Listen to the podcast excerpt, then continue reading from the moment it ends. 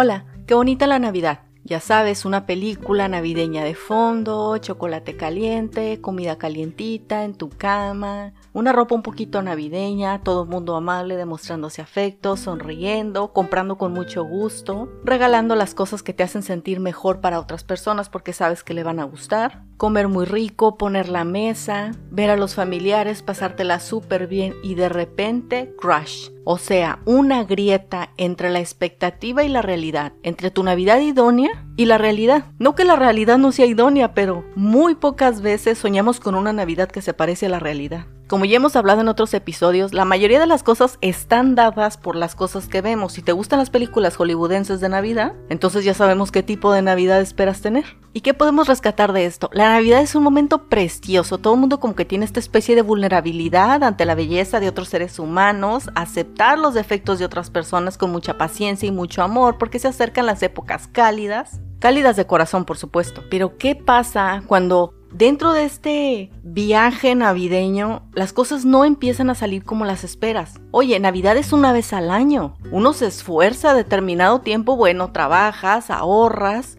o por lo menos tienes tu lista mental de las cosas que te gustaría regalar. Y todo para que se quede en un momento preciso, una reunión precisa, un intercambio preciso, una comida precisa, unas conversaciones precisas. Es un solo día. ¿Qué pasa cuando chocan, no? Como dicen los americanos, cuando they crush. O sea, chocan y se empiezan así como un empuje de fuerzas de la misma intensidad. ¿Qué pasa cuando la cena ideal que tú esperabas tener realmente se convierte en simplemente estar sentada comiendo pavo? ¿Qué pasa cuando aquella película navideña que estabas poniendo al fondo realmente no llena las expectativas que querías? Cuando el chocolate caliente tampoco es lo que esperabas. Cuando la interacción familiar no esté en el punto perfecto en el cual te imaginaste que estaría. Cuando la realidad no te está dando mucho material para disfrutar aquello que esperabas. Y mira, las expectativas nos regalan mucho, nos regalan la emoción de prepararnos, nos regalan la ilusión, pero también un poco de irrealidad, dependiendo de cómo nos guste soñar. Y así solía ser yo mucho antes, ¿eh? Muy navideña era yo, ¿eh? Muy navideña, o sea, en lo cursi y me di cuenta que mientras más expectativas tenía de la Navidad y luego se acercaba la realidad y la realidad como que no estaba poniendo mucho de su parte para llenar mis expectativas, yo me empezaba a molestar con las personas,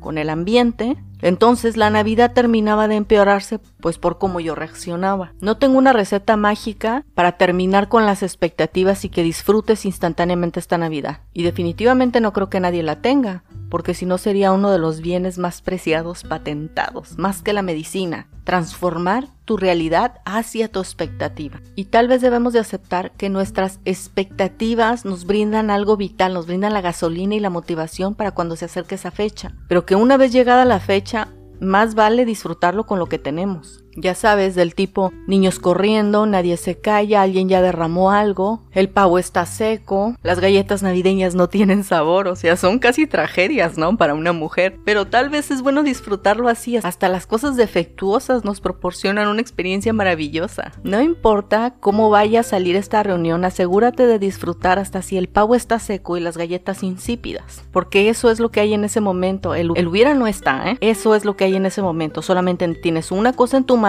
y es esa y es la realidad de ese día. Mira, te digo que soy voluntaria en la iglesia. Entonces, bueno, nos reunimos todos y luego hacemos un poquito de, de ver quién necesita qué, ¿no? Alguna petición que alguien tenga de oración. Y esta vez, o sea, regularmente son pocas personas las que tienen algún motivo para pedir oración, pero esta vez había muchas personas pidiendo oración. Y eso me lleva a otra cosa. Siempre se han marcado las fechas decembrinas, diciembre, etcétera, el frío, el invierno, con que la gente termina un poquito deprimiéndose o perdiendo motivación. Eso es cierto. El sol nos brinda algo que las nubes no nos dan. Y mucho tiene que ver con las expectativas que tenemos. A veces queremos estar en cierta época de una forma y si no está, como que eso nos da un bajón en el ánimo. No importa la situación como estés ahorita, abraza situación de ahorita y ten en mente qué es lo que puedes empezar a hacer ahorita para generar un cambio. Aunque no generes el cambio, decide qué es lo que vas a hacer. Ahora sí, que tengas una muy feliz Navidad y nos vemos la próxima.